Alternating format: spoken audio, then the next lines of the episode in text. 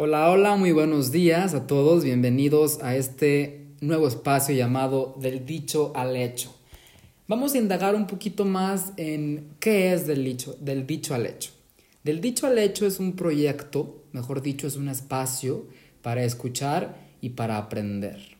Yo creo que todas las personas tenemos una historia que vale la pena. Por lo menos en nuestras vidas hemos tenido esa anécdota que marcó un antes o un después o incluso varias historias que llevan detrás un mensaje o un aprendizaje. Entonces aquí en Del dicho al hecho vamos simplemente a estar platicando con personas cercanas, amigos, conocidos.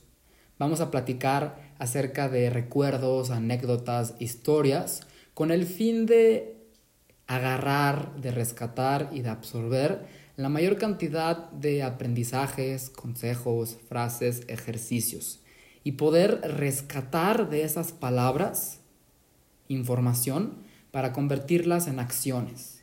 Por eso esto se llama del dicho al hecho. Pasar de un cuento a una realidad. Aprender de lo que alguien dice, una cosa que podemos aplicar en nuestras vidas. Y así como todos tenemos una historia que contar, todos tenemos mucho que aprender. ¿Por qué comencé este espacio? Me considero un fanático de aprender el hecho de poder absorber información es una capacidad que hace la diferencia de nosotros los seres humanos aquí en la Tierra. El hecho de poder absorber todo este conocimiento ajeno se me hace impresionante y la manera más adecuada para, para poder crecer como persona, desde mi punto de vista, es aprender. Y lo mejor del aprendizaje es que sea útil. A final de cuentas, ¿De qué te sirve estar leyendo o escuchando acerca de un tema si no lo puedes aplicar? Entonces, precisamente este es el fin, este es el objetivo principal de este espacio. Poder pasar de algo dicho, de una historia, de un cuento, a algo que podamos aplicar en nuestras vidas. Entonces, el día de hoy estoy muy contento de poder empezar este proyecto con una persona que es importante para mí. La considero mi amiga, es una persona, no sé si les ha pasado, pero a veces llegan a un lugar, por ejemplo, ahorita estamos en su casa, a un lugar y te sientes bien, no sabes por qué, pero te sientes bien, te late. Y creo que Mari Carmen y su casa y su espacio es un lugar donde me siento cómodo y es por eso que decidí empezar este proyecto con ella. Eh, Mari Carmen es una persona importante para mí, de hecho es mi vecina es mi vecina y constantemente yo venía a platicar con ella en la tarde tomándonos un cafecito, platicábamos. Y dentro de esas pláticas con ella me di cuenta que, que era una persona muy sabia, era una persona de la que yo tengo mucho que aprender todavía. Y es por eso que estamos hablando con ella, porque estoy segurísimo que el mensaje que van ustedes a aprender con ella les va a poder ayudar en cosas muy sencillas, pero son cosas muy importantes. El día de hoy estoy contento de estar aquí con Mari Carmen porque vamos a hablar acerca de la energía. La energía es un concepto demasiado abstracto. Ni yo ni nadie podemos dar un concepto eh, definido al 100% de qué es la energía. Para mí es una cosa muy o demasiado subjetiva. Tengo aquí una frase de Nikola Tesla que dice, si quieres encontrar los secretos del universo, piensa en términos de frecuencia, energía y vibración. Es una frase que en lo personal me impactó demasiado, ¿no? Porque cuando pensamos en energía, la vemos demasiado lejos. Pensamos en energía y lo vemos como algo, incluso hay gente que no cree en la energía o que cree que es algo hippie o algo de moda. Pero en realidad la energía es una cosa real, es una cosa cierta y es una cosa que nos impacta día con día. Y yo estoy seguro que hay personas que tienen una percepción o que tienen ese sexto sentido para poder interpretar o incluso sentir la energía. Y a mí se me hace impresionante que Mari Carmen en diferentes anécdotas que nos va a contar ahorita tiene un contacto con, con la energía o tiene una forma de, de percibir demasiado interesante y demasiado única. Entonces, Ahora sí, vamos a comenzar con, con Mari Carmen. Mari, Carmen, quiero que nos platiques para empezar un poquito de, de quién eres y un poquito de tu infancia. ¿Y cuál, cuáles fueron tus primeros contactos con la energía? Pues soy Mari Carmen, tengo 74 años y soy de México. Este, yo perdí a mi mamá cuando tenía 7, 8 años, una cosa así. Y, este, y realmente me fui, me, internaron en una escuela porque mi papá no podía atender, era, tenía aparte tres hermanos más y eran hombres y entonces pues le daba así como pendiente el que niña y no hubiera ahí. El caso es que yo cuando me internan, no sé cómo aprendí o quién me lo enseñó, pero no recuerdo que para, para que no me dolieran las cosas o a veces los niños somos crueles y lastimamos o cosas de esas, yo decía, me voy a meter en mi burbuja y nadie me va a afectar, no me afectará nada. Y eso lo empecé a hacer yo desde chiquita. Entonces yo me metía en mi burbuja para que no me pasara nada. Y para darme energía, yo hacía bolas de energía con mis manos, sin tocar mis manos. Y yo sentía la energía en mis manos, entonces me la rociaba desde la cabeza, todo el cuerpo. Y ya me sentía yo muy bien y según yo ya estaba protegida, que nadie me iba a hacer nada. Entonces eso para mí fue una pues no sé, un sistema de vida que llevé toda mi vida practicando hasta la fecha. Entonces, a mí me gusta todo ese tipo de la energía, lo de la mente, la fuerza de la mente, que tú con tu mente puedes hacer muchas cosas padres y, este, y yo la uso mucho. Para mí bien, para mis hijos, para protegerlos, para todo. Este, no sé, yo nunca he estudiado nada de esto, este, no sé cómo lo he ido aprendiendo, pero este, lo voy viviendo. Inclusive yo puedo en un momento dado meditar y me meto a mi propio organismo y lo limpio. Me imagino que son monitos chiquitos que están limpiando adentro, pero pues realmente no sé, no sé por qué hago esas cosas, pero me siento bien, me siento como de de 40. no, pero yo creo que todo en la vida es la actitud que tengas ante la vida, lo que te da fuerzas, lo que en el momento que tú aceptes todas las situaciones difíciles de la vida, eso te va a dar mucha fuerza. Mucha fuerza en la aceptación, el estar cerca de Dios, el no soltarte de su mano. Yo soy católica, yo creo en Dios, creo en la Virgen, y para mí es una fuerza muy grande. Creo en los ángeles, que también me dan mucha fuerza. Y, este, y pues así, sigo mi camino, así he vivido cosas muy difíciles porque la vida tiene cosas padres, cosas no tan padres. Este, cometes errores, cometes todo, es, es el tesoro de mi vida, que es un tesoro que solo me sirve a mí, no le sirve a nadie de mis hijos, que sería excelente, pero pues ellos tienen que hacer su propio tesoro. Y entonces ese tesoro me sirve a mí, pero ese tesoro me satisface mucho porque pues he vivido muchas cosas padrísimas. Gracias, he tenido la oportunidad de estudiar con las monjitas, este, que a mí me sirvió mucho, este, de poder viajar, tener un padre excelente que este, me enseñó muchas cosas, cómo afrontar problemas, cómo como todo darme esa seguridad que da un padre. Y, este, y pues estoy aquí ya con mis hijos grandes, adultos, con nietos, pero muy contenta, muy contenta, satisfecha que el día que quiera Dios decir vente y me voy feliz porque estoy muy contenta. Entonces, como ya escucharon, Mari Carmen eh, desde pequeña supo sobrellevar las diferentes casualidades y las diferentes situaciones que, se fueron presentando en su vida.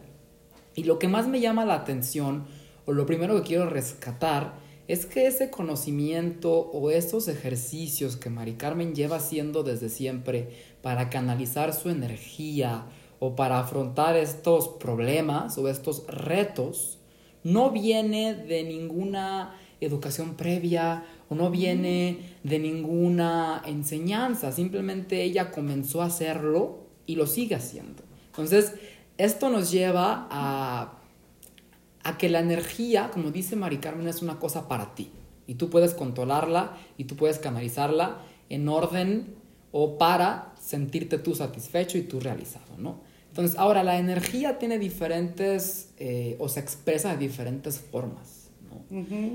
La energía viene de diferentes formas y se puede percibir a través de diferentes medios e inclusive eh, la energía traspasa, por así decirlo, las cosas tangibles. Todo lo que vemos, olemos, sentimos, escuchamos, obviamente tiene un valor, pero hay algo más allá. Y Mari Carmen ha experimentado o ha tenido eh, historias en las que se relaciona con esas cosas que no se ven, con esas cosas que no se sienten o con esas cosas que no se aprecian a simple vista. Entonces me encanta cómo ella puede percibir o inclusive sentir cosas que yo jamás he experimentado. Entonces, Mari Carmen en algún punto de su vida vivió en una isla. Entonces, platícanos. Sí, vivimos hace, no sé, en el, en el 79, 80, como en el 80, 79, 80, en Ciudad del Carmen. Ciudad del Carmen es una islita que en Campeche, muchos ya la han de conocer, es una isla que en su historia fue cementerio de piratas durante 400 años. Entonces tiene una historia divina, a mí me encantó estar ahí, para mí fue como dos años de vacaciones, donde aprendí muchas cosas, donde viví muchas experiencias, no sé si sepa, sea sobrenatural o no, no sea, pero este, hay una energía en la isla que se me pegó a mí, que yo le puse el capitán Drake. Esa, esa energía conmigo se comunicaba telepáticamente. No sé quién es, e inclusive él me dijo que un, un día que la energía no tiene sexo, que porque yo le decía capitán Drake. Yo le dije que tenía que llamarlo de alguna manera porque siempre estaba cerca de mí y me, yo cuando él estaba cerca de mí yo sentía protección. Cuando me vengo a vivir a Guadalajara, él se vino conmigo y llegó a vivir en la otra casa con mis hijos chicos. Nada más le decía, no asustes a mis niños y todo está bien. Entonces, para yo saber que él estaba conmigo, le pedía una señal y entonces una planta que yo tenía en mi cuarto empezaba a temblar y a rechinar. Entonces decía, no, si está aquí. Y cada vez yo lo siento, cada vez que, de repente lo dejo de sentir una buena temporada y luego lo vuelvo a, a, sentir y sé que está cerca de mí. Y digo, pero no me da miedo, al contrario, me, es como un gran amigo para mí. No sé quién es, no sé qué es, pero me encanta, me encanta que esté y este siento que me ayuda a muchas cosas. ¿Quién es? No sé, pero sí me sirve. ¿Y cómo fue la primera vez que tú tuviste contacto con, él? Este, estaba yo en mi casa en, eh, allá en Ciudad del Carmen. Estaba yo en la cocina y tenía a mi hijo Gabriel, que es mi hijo el más grande, tenía cuatro añitos, una cosa así. Y estaba sentado, lo tenía yo sentado comiendo un hot dog. Entonces, este, yo sentía, ya tenía días que sentía esa presencia. Y entonces, pero ese día estaba yo en la cocina y lo sentí. Y entonces este, dije, no, es mi imaginación. Pero mi hijo Gabriel decía, mamá, no me dejan comer mi hot dog. Entonces, ¿quién no te deja? Mira, me bajan la mano. Y entonces este, yo dije, ah, es él que quiere jugar. Entonces ya le dije, no, déjalo tranquilo, al, con, el, con mi hijo no. Entonces ya quedó ahí, pero yo me daba cuenta, porque hay veces que me estaba arreglando y llegaba y me jalaban la, la blusa por atrás, una cosa así, sentí el jalón. Y sí, había otra energía que no era tan buena ahí. Esa me abrió la nariz con un, un eh, cenicero que me lo aventaron. Entonces, y no había nadie en el cuarto, solo estaba yo y mi hija la, eh, Alejandra, era una bebita de dos meses. y este y era un cenicero que yo tenía como a tres metros de, de mi cama y entonces ya cuando me levanto y veo estaba yo sangrando entonces me levanté y vi y el cenicero estaba roto aventado por otro lado entonces este pero ya en eso ya llegaba la otra energía y como que se retiraba algo así porque si llegaban a voler mm, por ejemplo las llaves metálicas si tenía una llave en la mesa de la cocina volaba en una cosa como tipo Pottergate, una cosa así. Pero este, pero ya no pasó de, de ese tipo de cosas. Digo, sí había mucha energía, en la isla hay mucha energía, hay muchas cosas así. Pero era padre, bueno, a mí me gustaba.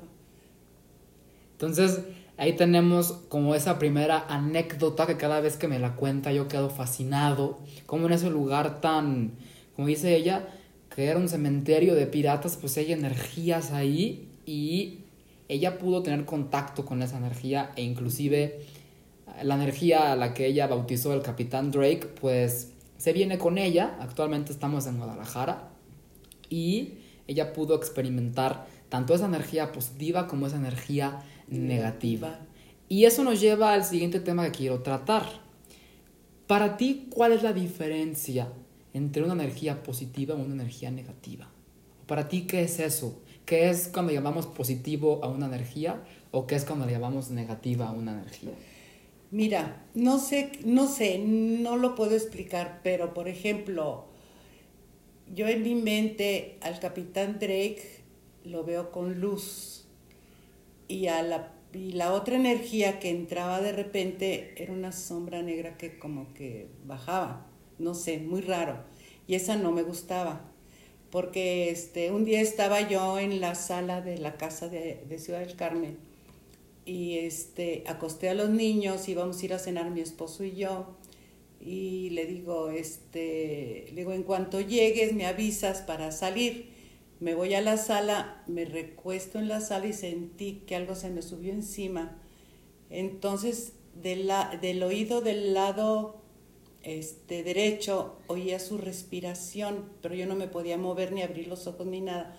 Y del lado izquierdo, en el oído del lado izquierdo, oía murmullo de muchísimas voces.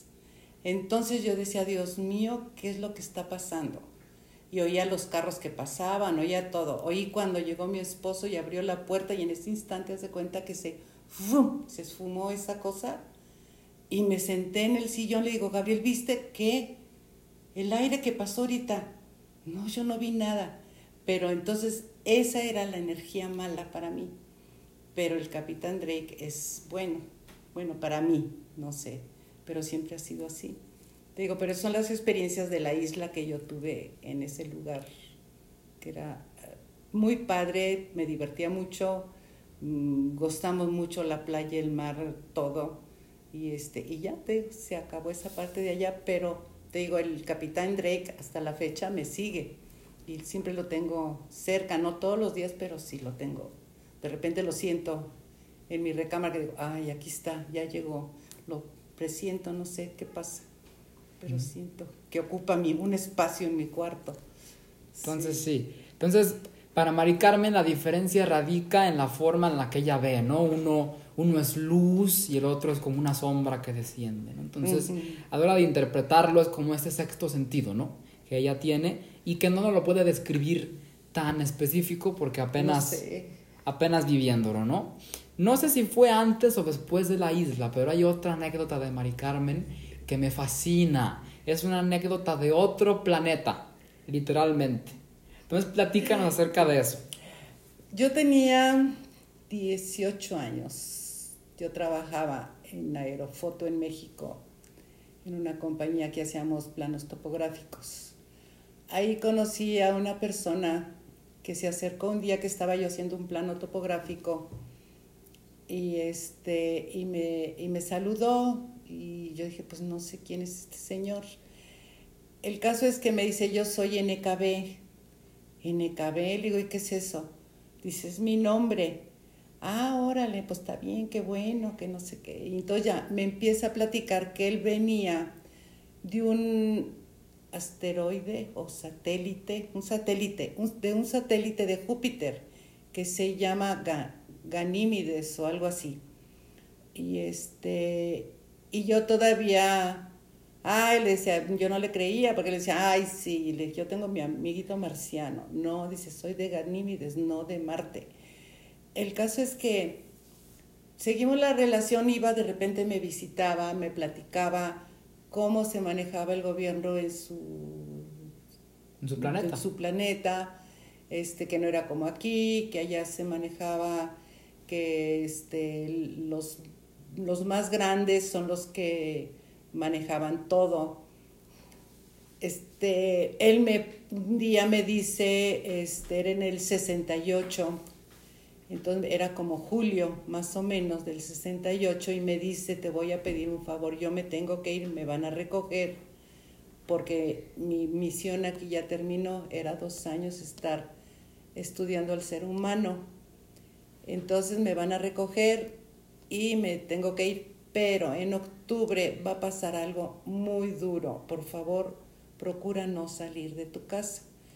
Yo todavía le dije, bueno, si tú sabes lo que va a pasar, deténlo no, es que lo tienen que vivir. Entonces yo no puedo interferir en la historia. Y se fue, ya no lo volví a ver, me se despidió, me dejó un versito que quién sabe dónde lo dejé. Y se fue. Y para esto yo me fui con mi papá a Europa. Este, él iba a dar unas pláticas a Amberes, a Bélgica. Cuando regresamos de Bélgica, eso fue en julio, regresamos y este y empezó a ver la revuelta poco a poco de los estudiantes hasta que se fue acrecentando y pasó lo de Tlatelolco. Y entonces en la esquina de mi casa, yo, nosotros vivíamos en San Ángel, casi pegado con insurgentes, pasaban tanques de guerra, se veían las marchas del silencio que venían de los, con el rector de la universidad y todos los estudiantes querían la marcha del silencio, otros estaban en Tlatelolco, que fue cuando se dio la orden que de disparar, entonces que mataron a muchos muchachos, muchos desaparecieron, muchos dijeron que estaban en el campo uno del ejército, campo no sé qué. Y este, pero sí, esa fue mi experiencia con NKB. No sé si es verdad, no sé si es mentira, pero él me dijo de lo que iba a pasar en octubre, en, el, en Tlatelolco, te digo. Y hasta la fecha siempre me he acordado mucho de este señor de NKB, que quién sabe. ¿Y físicamente cómo era NKB? Era como nosotros, nada más tenía unos ojos negros muy penetrantes, pero pues yo lo veía igual, yo lo veía igual, no, no era alto, era más bien, pues, no sé, un poquito más alto que yo, yo mido unos 68 y, o de mi estatura o un poquito más bajo, pero así era más o menos. Pero era igual, bueno, yo físicamente era igual. Ahora yo no sé, yo no sabía ni que existía el, satélite ese de, de Júpiter. Y ya con el tiempo, ahora con el internet, me he metido a ver lo de Ganímides. Y sí, sí existe Ganímides. Entonces, este, te digo, eso fue en el 68, pues había para información de nada, de nada, de nada. Pero pues no sé, no sé si sea verdad, no estoy loca, es en serio, es todo lo que me ha pasado. ¿Y, ¿Y él nunca te describió cómo era su, su hogar? No, él me platicó que los carros en esa época no tenían llantas, que era por gravitaban, ¿no? ¿Cómo se dice? Que flotaban, no sé, que flotaban.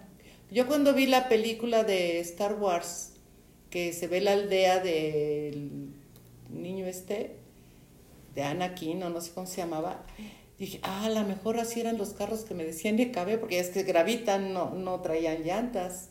Entonces yo, yo pienso, dije, no sé, quién sabe, pero sí me dijo, te digo, me dijo del gobierno cómo se manejaba, de los carros, y que eran lugares chicos, que no eran ciudades gigantescas como aquí. Pero fue todo lo que me dijo, no, no me dijo más. Entonces, por lo pronto, tenemos ya esta historia que me encanta, esta historia literalmente como de Star Wars, de galaxias con NKB. Y también tenemos al Capitán Drake. Entonces, estos como dos personajes que más que un personaje yo los, yo los interpreto como energía, ¿no? ¿Por qué Mari Carmen fue eh, o tuvo este contacto con ellos? Es por eso que a mí se me hace fantástico. Y la manera en la que ella nos lo cuenta es una manera tan positiva que yo creo que fue por eso que tanto NKB como el Capitán Drake decidieron eh, presentarse con ella o fluir con ella. Después de, después de ya conocer estas dos experiencias, me gustaría terminar este podcast con una última experiencia. Entonces, ¿cuál es la experiencia más reciente que tú has tenido de ese tipo? La de Tzotzil. Eh, estaba yo en el, eh, eran las seis y media de la mañana, me asomo de mi balcón hacia el parque del Coto y le habían puesto unas tiras eh, para protección que no podíamos entrar por lo de la pandemia. Entonces me le quedo viendo al, al parque, en sí no al parque, pero a todo, la tranquilidad que había. Y en eso veo, ya no sé si en mi mente, no en mi mente, pero veo una niña indígena vestida con una túnica y, este, y que jugaba con una de las tiras y sí, la tira se movía toda, todas las demás no, no se movían, pero es así. Y entonces yo le decía, a ver, deténla, y ¡bum! se detenían. Y luego otra vez, muévela, y la movía. Y así como cinco veces, decía, ay, no, le dije, estoy loca, no, no puede ser esto. Luego le digo, ¿cómo te llamas? Y me dijo, Tzotzil, Tzotzil o algo así. Ah, órale. Y entonces ya me meto a mi recámara, me baño, me arreglo, me bajo a la parte de, de las, del comedor y me quedé con la tentación de, de, la niñita. Entonces me asomo otra vez, pero ya por la parte de abajo, abro la puerta de la casa y la veo parada todavía ahí. Entonces le digo, este, a ver, mueve las tiras. Y la movía la tira, le digo, a ver, y la detenía.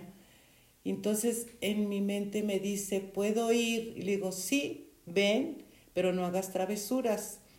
Ya me meto, me siento a tomar mi café, a desayunar como a la hora y media baja mi esposo y dice, me voy a hacer un café y se pone en la cocina a hacer un café y de repente se asusta, nada más, ay, le digo, ¿qué pasó?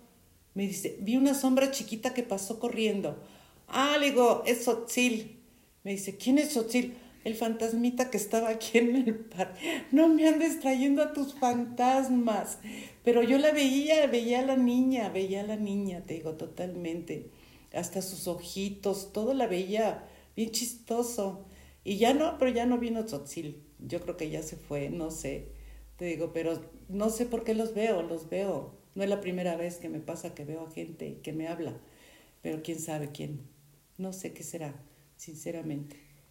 No sabemos qué será, lo que sí estamos seguros es que, o lo que yo estoy seguro es que Mari Carmen siempre vive estas experiencias de una manera muy positiva a mí no me da miedo. Y ella no le da miedo. Y creo que es por eso que es la persona adecuada para poder llevar estos mensajes o para poder percibir estos, eh, estas situaciones que no vemos a simple vista. Entonces, si hay un mundo detrás de lo material, hay un mundo detrás de lo material y todo está en movimiento constantemente. Y en, en física, cuando uno está viendo física en la escuela, hay una frase que de hecho es una, es una ley de la termodinámica, que dice que la, que la energía no se crea ni se destruye, solo se, transforma. y, y, me encanta, ¿no? Empezamos con una, con una frase de Nikola Tesla, un científico en toda regla. Después pasamos a, a una historia del Capitán Drake, después nos vamos a NKB, a ese a esa historia galáctica y terminamos con, esta niña y con esta frase eh, de ciencia, ¿no? De la termodinámica. A final de cuentas, no pueden estar equivocados estos científicos. Entonces la energía está en constante movimiento y se interpreta de diferentes maneras. Y, pues fue un placer, Mari Carmen, estar aquí contigo. al contrario, contigo platicando. Y ya para terminar este, este primer episodio de entrevista, me gustaría que, que, le dieras un consejo a nuestros, a los que nos están escuchando, para que puedan pasar del dicho al hecho, que todo lo que tú nos acabas de compartir, rescatar algo que ellos puedan aplicar a sus vidas, relacionado con la energía. Pues con la energía, créanla, si es, yo lo he sentido, yo he sentido cuando se el desprendimiento del cuerpo de mi papá cuando murió, lo sentía perfectamente. Al tocar, sin tocarlo, sentía ese hormigueo que iba saliendo. Este, eso existe. Ahora, principalmente en tu vida, tienes que tener un punto de equilibrio. Cuando ese punto de equilibrio se pierde, está mal. El universo, somos parte del universo, entonces tenemos que tener ese punto de equilibrio, ¿no? Si no lo tenemos, se destruyen muchas cosas como se está destruyendo ahorita. Se pierde mucho. ¿Por qué? Porque ya se perdió esa parte. Y si no lo aprendemos a recuperar y a entender lo que es ese punto de equilibrio en el universo, pues quién sabe cómo nos vaya a ir. Hay que aprender a aceptar todos los problemas, hay que... Y defiéndanse, métanse en su burbuja para que no sientan tanto y sientan que sí los está protegiendo, pero tiene que ser de dentro hacia afuera. Porque no puede ser de nada más decir, ay, sí, me protejo. No, tienes que sentirlo dentro de ti. ¿no? Entonces, y camina, no pasa nada. Y pasa todo y no pasa nada. Puede pasar las peores cosas, pero no pasa nada. La vida sigue, el mundo se mueve y hay que movernos. No, no nos podemos quedar quietos. Y te digo, pues no sé si a mí, si me crean, no me crean. Son experiencias de mi vida que a mi edad las viví y miles de, experiencias todavía tengo, pero esas son importantes. Te digo, entonces, búsquense a su capitán Drake para que las proteja. a mí me protege y me encanta que esté conmigo. Te digo, y no me da miedo, no me da miedo. Me dan miedo los vivos, no los muertos. Los muertos no, esos están en gracia de Dios y allá ellos, ¿no? Entonces, ustedes tranquilos, te digo, pero sí métanse en una burbuja métanse a que nada los puede destruir, que son fuertes, cierren su energía eh, para que no se les escape, inclusive cuando estén enojados, cerrar la energía para que guardar ese círculo de energía que tiene uno y no ser inmunes a todo eso. Ese equilibrio, ¿no? Que equilibrio, es el equilibrio, el equilibrio. Te digo, pero bueno, espero que les haya gustado la historia. A lo mejor la creen, a lo mejor no pero que se hayan divertido un ratito. Claro, es el objetivo, ¿no? Disfrutamos de tus historias y a final de cuentas queda un aprendizaje, ¿no? Ese tip que nos diste, que ella practica desde chiquita, esa burbuja energética, intenten meterse, como ella dice, hay que seguir caminando y encontrar ese equilibrio. Entonces espero que les haya encantado este primer episodio de Del dicho al hecho. Fue un gusto y nos vemos a la próxima. Adiós.